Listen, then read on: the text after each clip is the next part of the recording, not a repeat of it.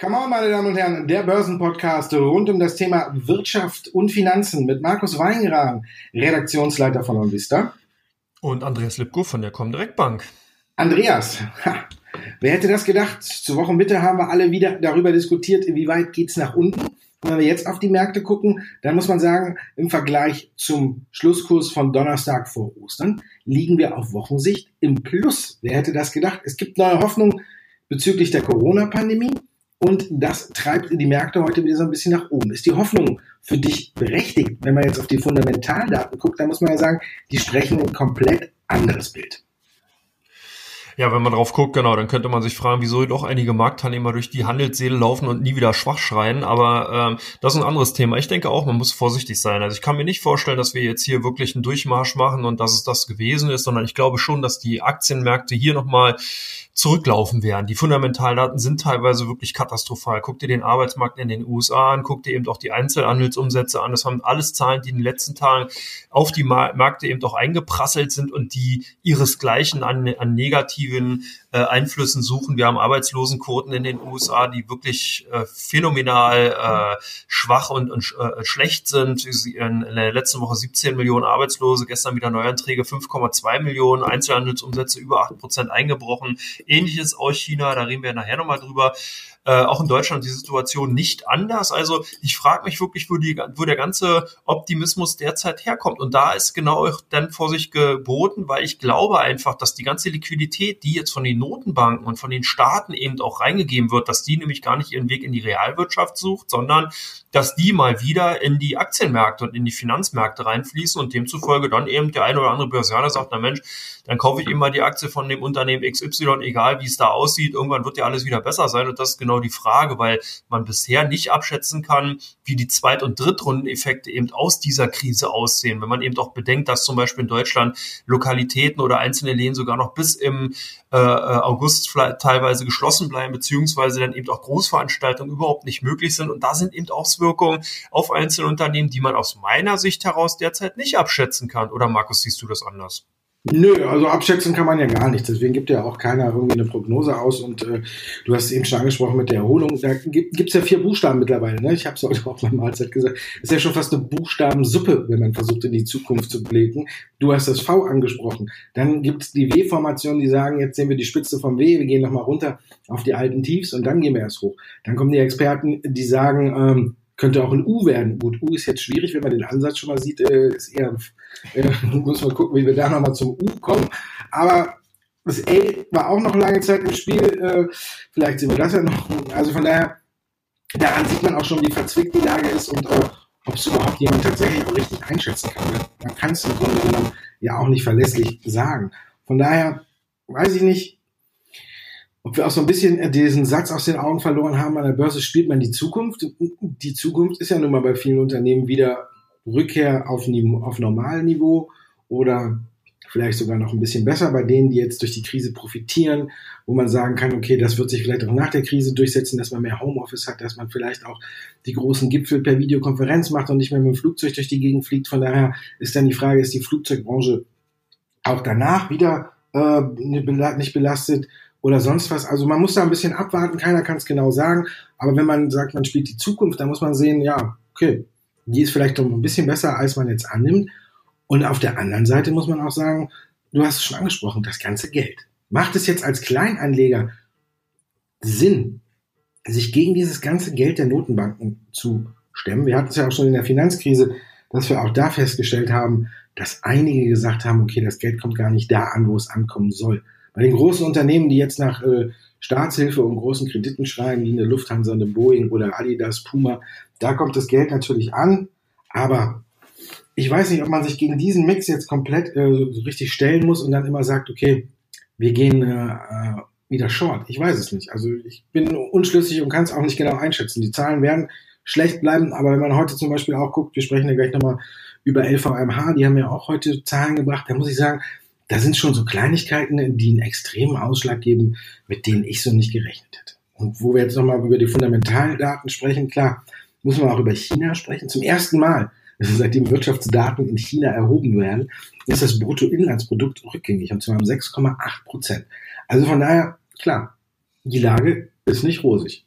Kann man nicht anders sagen, oder? nee, Einzelhandelsumsätze in China minus 15,2 Prozent. Wir haben ja im Januar oder Februar gab es eben auch die Autoabsatzzahlen, auch aus China, minus 80 Prozent Smartphone, äh, Smartphone-Absätze ebenfalls minus 80 Prozent. Klar kann man jetzt sagen, da ist ja sozusagen wieder Business as usual, alles ist vergessen, die Produktionsstätten laufen wieder, aber diese Delle beziehungsweise dieser starke Rückgang bleibt. Und was auf jeden Fall festzuhalten gilt, ist, es ist halt teilweise in einzelnen Branchen, zum Beispiel beim Automobilbereich, sind auch merkwürdige andere Effekte momentan zu sehen. In China, zum Beispiel bei Volkswagen, konnte man hören, dass ähm, jetzt nicht ähm, ein Konsumversicht stattfindet, sondern die Leute haben wirklich gewartet und kaufen jetzt ihre Autos und dass zusätzlich ein anderer Effekt zu sehen ist. Viele, die vorher gar kein Auto kaufen, wo, kaufen wollten, kaufen sich jetzt eins, weil eben diese Einzelmobilität wieder in den Vordergrund rückt. Das heißt, man will eben nicht mit den Massenverkehrsmitteln fahren, weil eben die Gefahr Dann ist, dass wenn nochmal eine, eine Epidemie in, dem, in China stattfindet, dass man eben dann mit den, nicht mehr mit den öffentlichen fahren kann, sondern da hat man eben sein eigenes Auto und kann dann entsprechend mobil bleiben. Also das sind Effekte, die sehr interessant sind. Auf der anderen Seite bin ich halt auch gespannt, lässt sich so ein Effekt dann eben auch wirklich auf die Smartphone-Branche, auf zum Beispiel Textilien übertragen? Rennen die Leute wirklich los und kaufen jetzt vermehrt dann eben Textilien oder eben andere Konsumgüter, die sie eben vorher nicht kaufen konnten? Und das, denke ich mal, bezweifle ich, weil doch hier eher so ein bisschen auch der, äh, der Vorsichtsmodus natürlich angeschaltet ist. Also ich bin ja nicht grundsätzlich pessimistisch eingestellt für das Gesamtjahr, aber ich glaube einfach, dass man eben wirklich hier auch so ein Stück weit die Kirche im Dorf lassen muss und nicht einfach losrennen und sagen muss, alles wird gut, sondern es kommen nochmal negative Zahlen auf die Märkte zu und es werden auch nochmal der ein oder andere Dämpfer zu sehen sein, der, der einfach dafür sorgt, dass die, die dann stattfindende Aufwärtsbewegung nochmal in Stocken gerät, dass man eben doch nochmal äh, eben hier ähm, ein bisschen in Panik kommen könnte. Wir dürfen auch nicht vergessen, dass auch immer wieder auch darauf hingewiesen wurde, dass es eine zweite Welle geben kann und zwar nach dem Sommer Richtung September, dass dann eben dieser Virus wieder in Aktion treten kann. Also ich bin da ein bisschen vorsichtig für dieses Jahr, aber grundsätzlich natürlich für die Aktienmärkte weiterhin eher positiv eingestellt. Das ist so schön. ja. da kann man nicht meckern. Und der Herr positiv eingestellt ist. Damit ist dann ja tatsächlich auch die letzte Frage, die wir uns hier so ein bisschen zurechtgelegt hatten, Bärenmarkt Rallye oder doch mehr äh, von deiner Seite schon so ein bisschen beantwortet. Ne? Also denkst du, wir sehen nochmal, wie tief oder besser gesagt ganz neue Tiefs naja, neue Tiefs sehe ich nicht. Ich glaube, dann, äh, um bei deiner Buchstabensuppe zu bleiben, wir sehen hier doch so eher ein W, auch wenn es vielleicht ein kribbeliges W äh, werden wird. Aber das zweite, äh, den zweiten Rückgang, der wird nochmal kommen. Es wird halt nochmal negative Nachrichten geben, vielleicht in den nächsten zwei Wochen, die auf jeden Fall dafür sorgen werden, dass der DAX nochmal rück, rückläufig sein wird. Vielleicht schafft äh, Markt nochmal unter 10.000 Punkte zu lugen. Ich würde es mir eigentlich, wenn ich ganz ehrlich bin, auch nochmal wünschen, einfach um hier dann auch eine, eine, äh, einen Boden ausbilden zu können, weil dieses schnelle, äh, diese schnellen Erholungen, die haben meistens dazu geführt, dass danach eben doch nochmal ein Rückschlag kam und zwar genau dann, wenn überhaupt keiner mehr dran gedacht hat, wenn eben der zeitliche Bezug zu dem Ureignis überhaupt nicht mehr gegeben war. Deswegen wäre es jetzt wünschenswert, nochmal eben zurückkommen oder vielleicht sogar eine etwas längere, ausgedehntere Konsolidierungsphase, dass man eben wirklich erstmal diese ganzen Nachrichten auf den Markt einfach einwirken lassen kann und danach eben nach vorne schaut und sagen kann, okay, okay, in sechs bis neun Monaten ist die Sache wirklich ausgestanden. Das haben wir ja auch immer gesagt gesagt, wir waren ja nicht die Crash-Auguren und die Weltuntergangspropheten, die äh, mit dem Schild rumgelaufen sind, das Ende ist nah, sondern wir haben ja darauf hingewiesen, dass irgendwann mal auch diese Krise überstanden sein wird und dass man einfach nur äh, die Nachrichten und unseren Podcast natürlich verfolgen sollte, um eben hier ein gutes Timing kriegen zu können. Aber wie siehst du denn die Situation? Ja, quasi so ein bisschen ähnlich. Aber ich denke, dass wir wir sind ja jetzt auch nicht mehr die Jüngsten ne? und wir haben diese alten Erfahrungswerte und ähm, ich denke, wir müssen auch mit der Zeit gehen und ähm, alles ist schneller geworden. Ja. ich denke, wenn, wenn du über einen Weg sprichst, bin ich irgendwo so ein bisschen auf deiner Seite.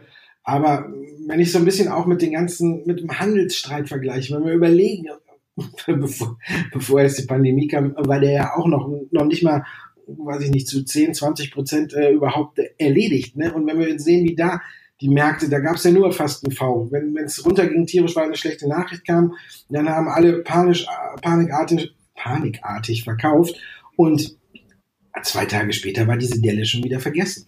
Und wenn wir das jetzt so ein bisschen vergleichen mit der Zeitspanne, haben wir bei der Pandemie schon mehr gesehen und auch weitere Abwärtsbewegungen. Aber ich kenne so einen Buchstaben nicht, vielleicht ein abgebrochenes V. v, ähm, was dann an der, wenn man, wie kann man es bildlich darstellen? Ein V, was vielleicht an der, ein W, was an der erst Runterspitze, Hochspitze und an der W-Mittelspitze dann äh, seitwärts tendiert. Den Buchstaben müssen wir noch erfinden. Vielleicht kyrillisch oder im Griechischen mal gucken. ja. Also ja, ich äh, habe es äh, schon die ganze Zeit immer gesagt. Ja, ich könnte sehr gut, sage ich mal, mit einer jetzt mit einer Seitwärtsbewegung in der Range von 9.800 bis 10.500 oder so, fände ich auch gesünder. Aber vielleicht muss man auch tatsächlich feststellen, dass wir, so viel Geld haben, dass wir mittlerweile nicht mehr so komplette Korrekturen im Indiz sehen, sondern dass wir vielleicht, äh, also über den Indiz sehen, sondern in dem Indiz selbst. Wenn man jetzt guckt, die Märkte sind ja gestiegen, obwohl ja auch gestern ähm, ist der Dow gestiegen, obwohl die Fluglinien extrem eins auf die Mütze bekommen haben. Fast alle durch die Bank weg über zehn Prozent haben wir ja trotzdem steigende Kurse gesehen, wenn man jetzt nur auf den Index guckt. Und ich finde, wahrscheinlich muss man den Blick so ein bisschen von dem Index ein bisschen wegnehmen und gucken, ob vielleicht nicht so eine Korrektur innerhalb des Index stattfindet, die unterm Strich dazu führt, dass er weiter steigt. Weil Fluglinien und Boeing und alles sind ja auch abgestraft worden.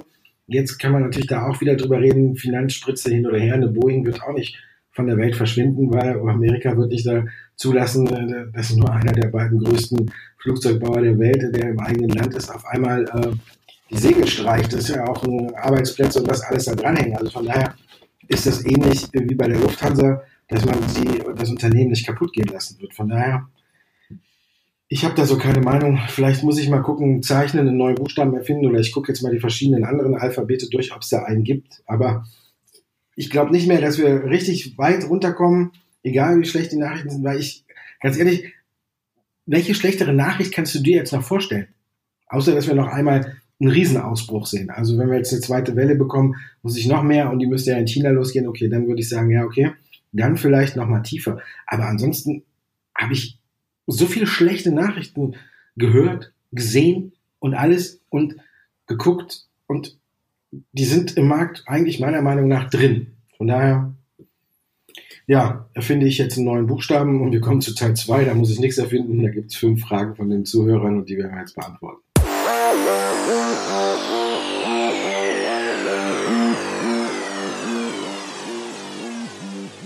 Teil 2, meine Damen und Herren, und wir sind brandaktuell. Frage kam vorhin erst rein. VW streicht die Prognose. Gestern Abend hat ja VW die Prognose gestrichen. Heute sehen wir die Absatzzahlen im ersten März, die verheerend sind. Wie geht's da weiter? VW für dich ja immer trotzdem noch einer der Autobauer, die am besten durch die Krise kommen werden, oder? Ja, sieht man auch an dem Ergebnis, obwohl alles sehr, sehr stark rückläufig ist. Netto Cashflow minus 2,5 Milliarden ist natürlich schon eine heftige Hausnummer, aber Ergebnis insgesamt noch 900 Millionen Euro. Da kann man natürlich nicht meckern. Also klar sieht man hier die Bremsspuren in der Bilanz ganz eindeutig und man kann sie nicht wegdiskutieren, aber der Konzern macht immer noch Gewinn. Und das finde ich eigentlich schon relativ beachtlich. Das Management hat sehr, sehr schnell reagiert, hat hier wirklich auf die Krise mit entsprechenden Maßnahmen, mit Kurzarbeit reagiert. Das heißt, man hat hier nicht einfach die Mitarbeiter rausgeschmissen, sondern in Kurzarbeit geschickt. Das ist ja wie eine Art ja, Schutz- oder Vorstufenprogramm.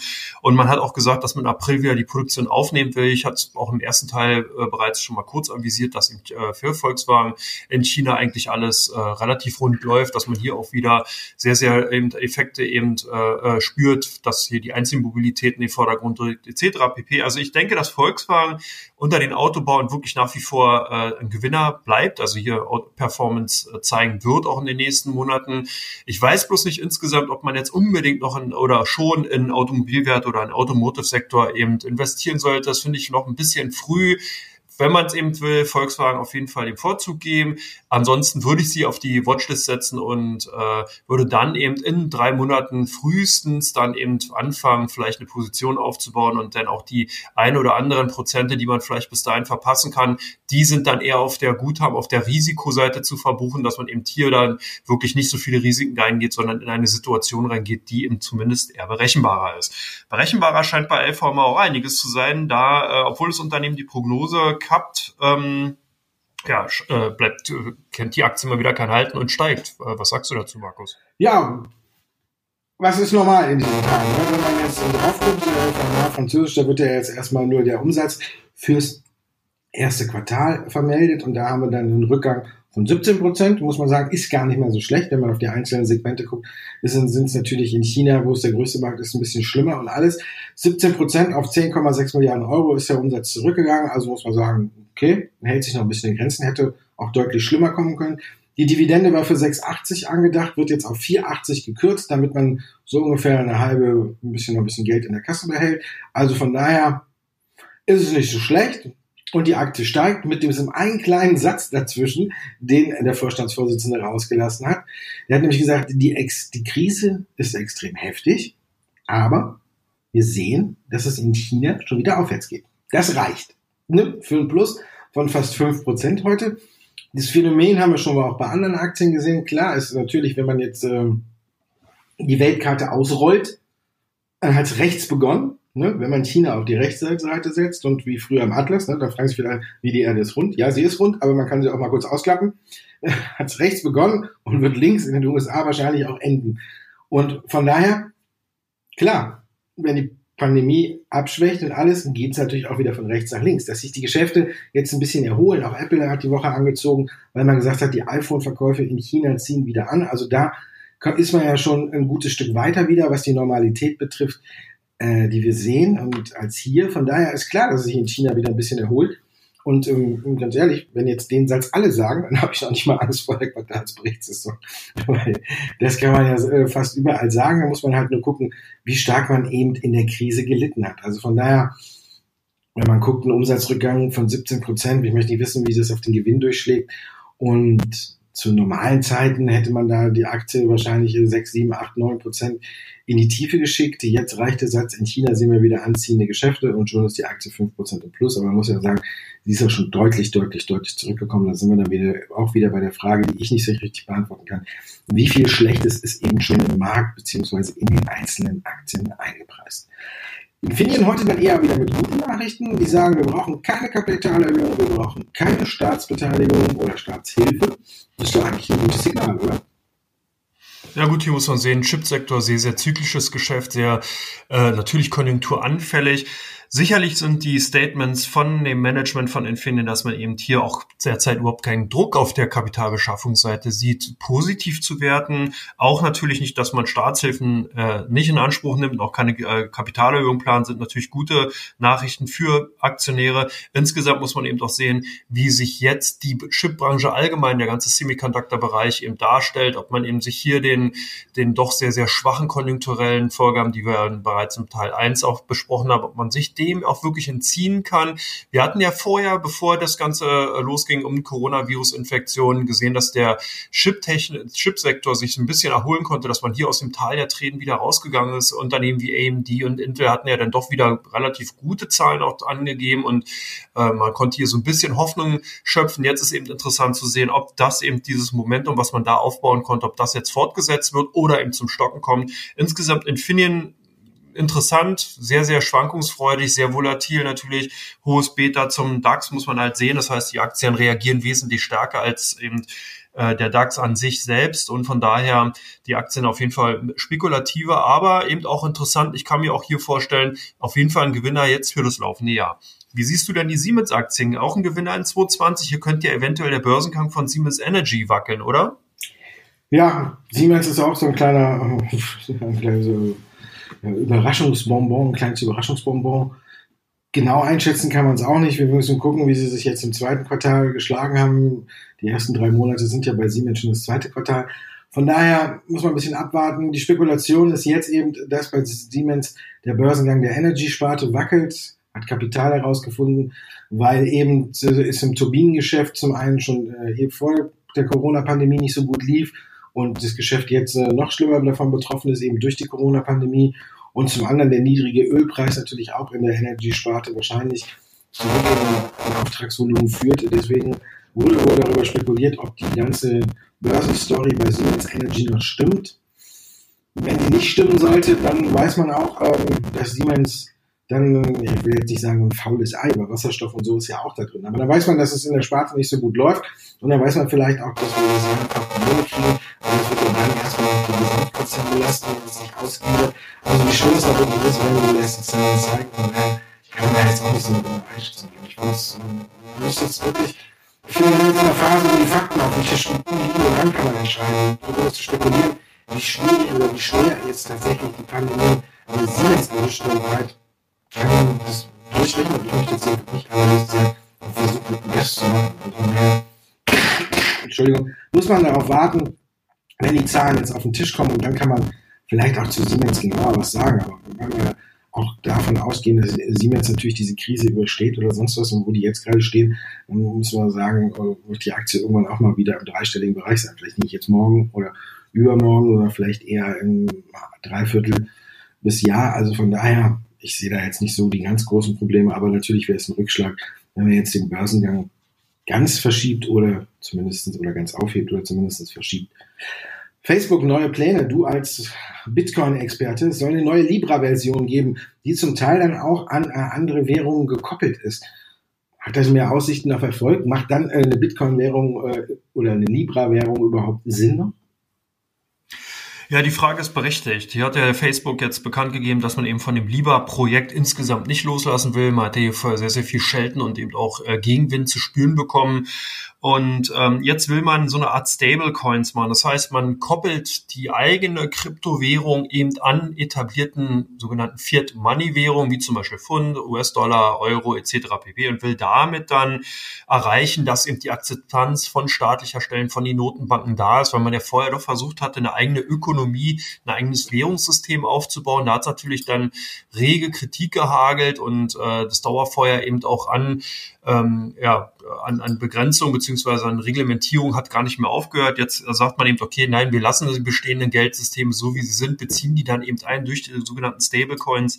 Aber es ist insgesamt immer noch Kritik da. Und ich denke, das Projekt insgesamt ist schon interessant, bloß es wäre wünschenswerter gewesen, wenn das eben von einem Staat oder von einer Notenbank eben lanciert worden wäre und nicht von einem Unternehmen, weil hier auch immer wieder die Kritik natürlich ist, Facebook, Stichwort Datenschutz, äh, was passiert mit den ganzen Daten. Wenn man jetzt hier also auch nochmal eine Währung hinterklemmt, wie zum Beispiel Libra, dann ist ja eigentlich diese komplette ähm, Ausspionierung, die komplette Darstellung eben von Lebensläufen komplett möglich. Dann kann Facebook eben doch feststellen, äh, wer macht was außerhalb des Facebook-Universums, wer kauft wo was, wer bezahlt mit diesen Libra-Währungen. Also es ist natürlich weiterhin so ein bisschen George Orwell, ähm, den man da auch anwenden kann, wo man eben doch vorsichtig sein muss, äh, von einer privat initiierten äh, Währungen, Digitalwährungen, in diesem Fall den Libra, da muss man immer auch noch die negativen Seiten sehen eben und auch, dass man natürlich da ganz, ganz stark in den Bereich des, der Privatsphäre reingeht. Also wie gesagt, von der staatlichen Seite hätte ich es eher begrüßt.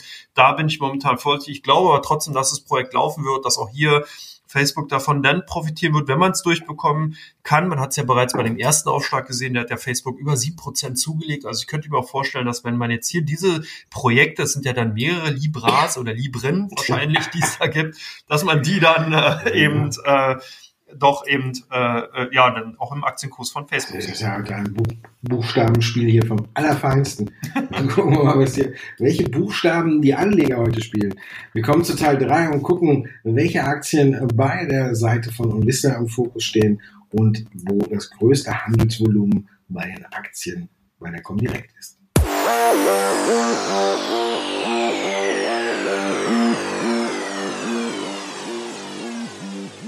Ja, Thema Buchstaben, Teil 3. Wir gucken auf T wie Tesla. Was machen die Anleger bei euch?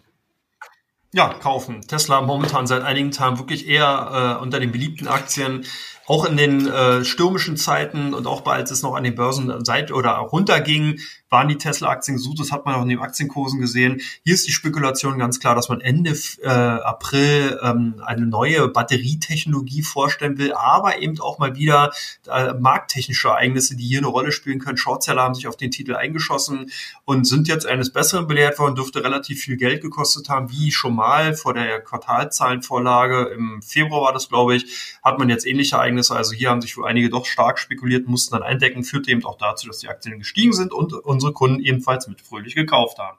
Wirecard bei euch ganz vorne gesucht. Was ist der Grund?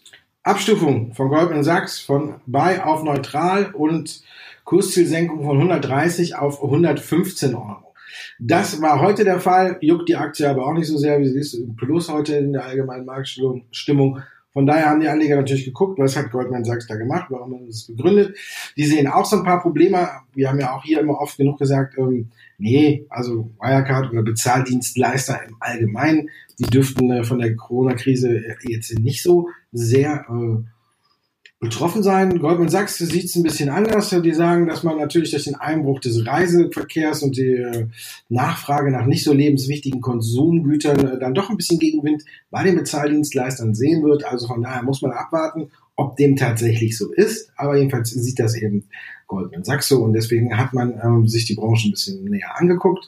Wirecard hat man abgestuft von Buy auf Neutral, Kurs, habe ich schon gesagt. Für den Konkurrenten Agent da geht es ein bisschen anders los. Da geht es nämlich umgekehrt, äh, geht's weiter. Und zwar, die sind äh, auf der Conviction Buy-List verblieben. Und die sind aber auch abgestuft worden. Es ging runter von 1015 auf 1000 Euro. Aber immer noch genug Luft nach oben. Müssen wir mal abwarten. Also das war uns der Grund, warum Wirecard im Fokus steht. Dann bei euch Hermes.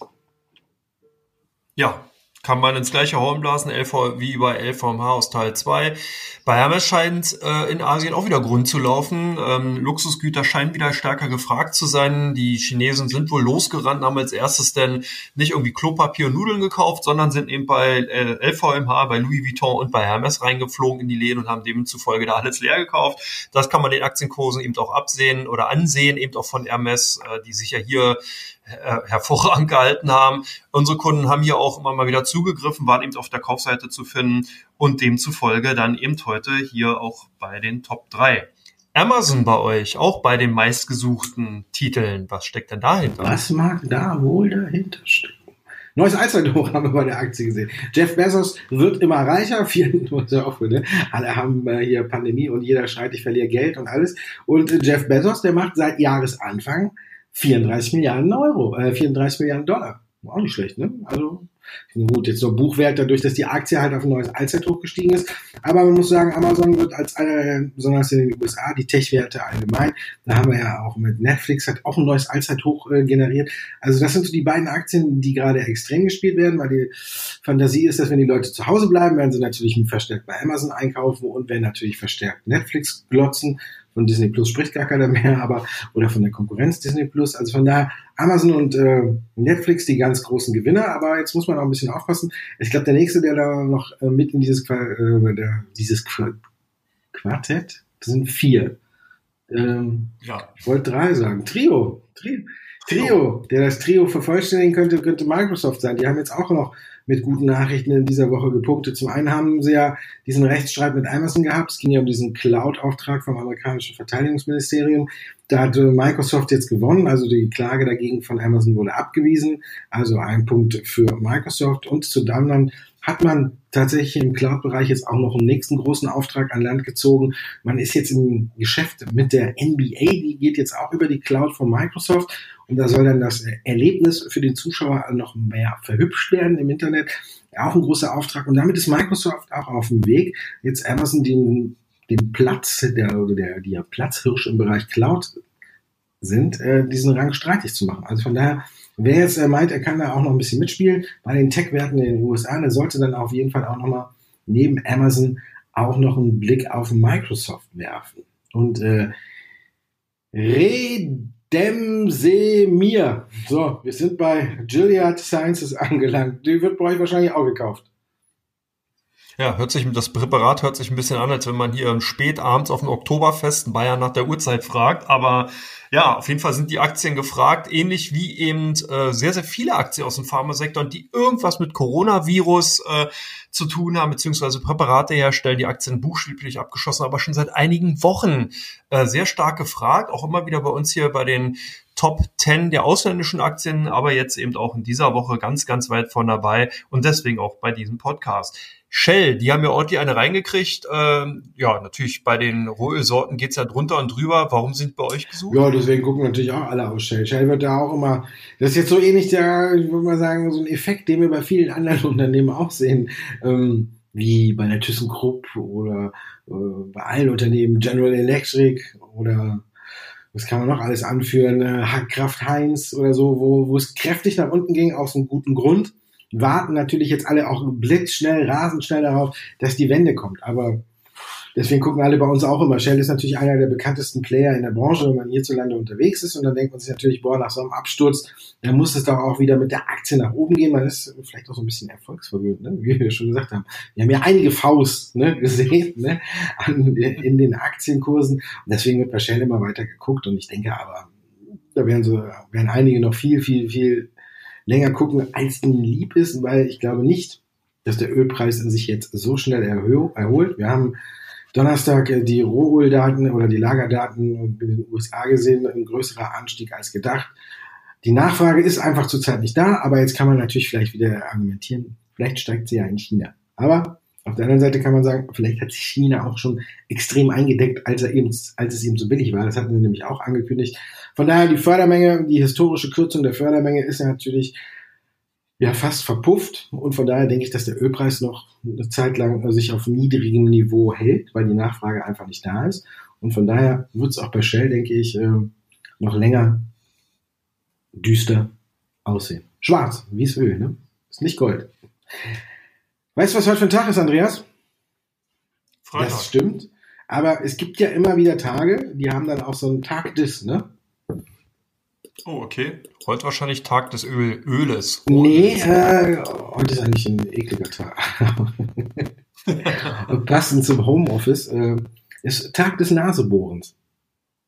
Oh. Gibt es eine lange Untersuchung, was Mediziner und Psychologen zum äh, Nasebohren sagen? Also, wer sich ein bisschen informieren will und mal ein bisschen noch Spaß haben will außerhalb der Börse, heute ist Tag des Nasenbohrens und da steht, es ist besonders beliebt, äh, wenn man sich unbeobachtet fühlt.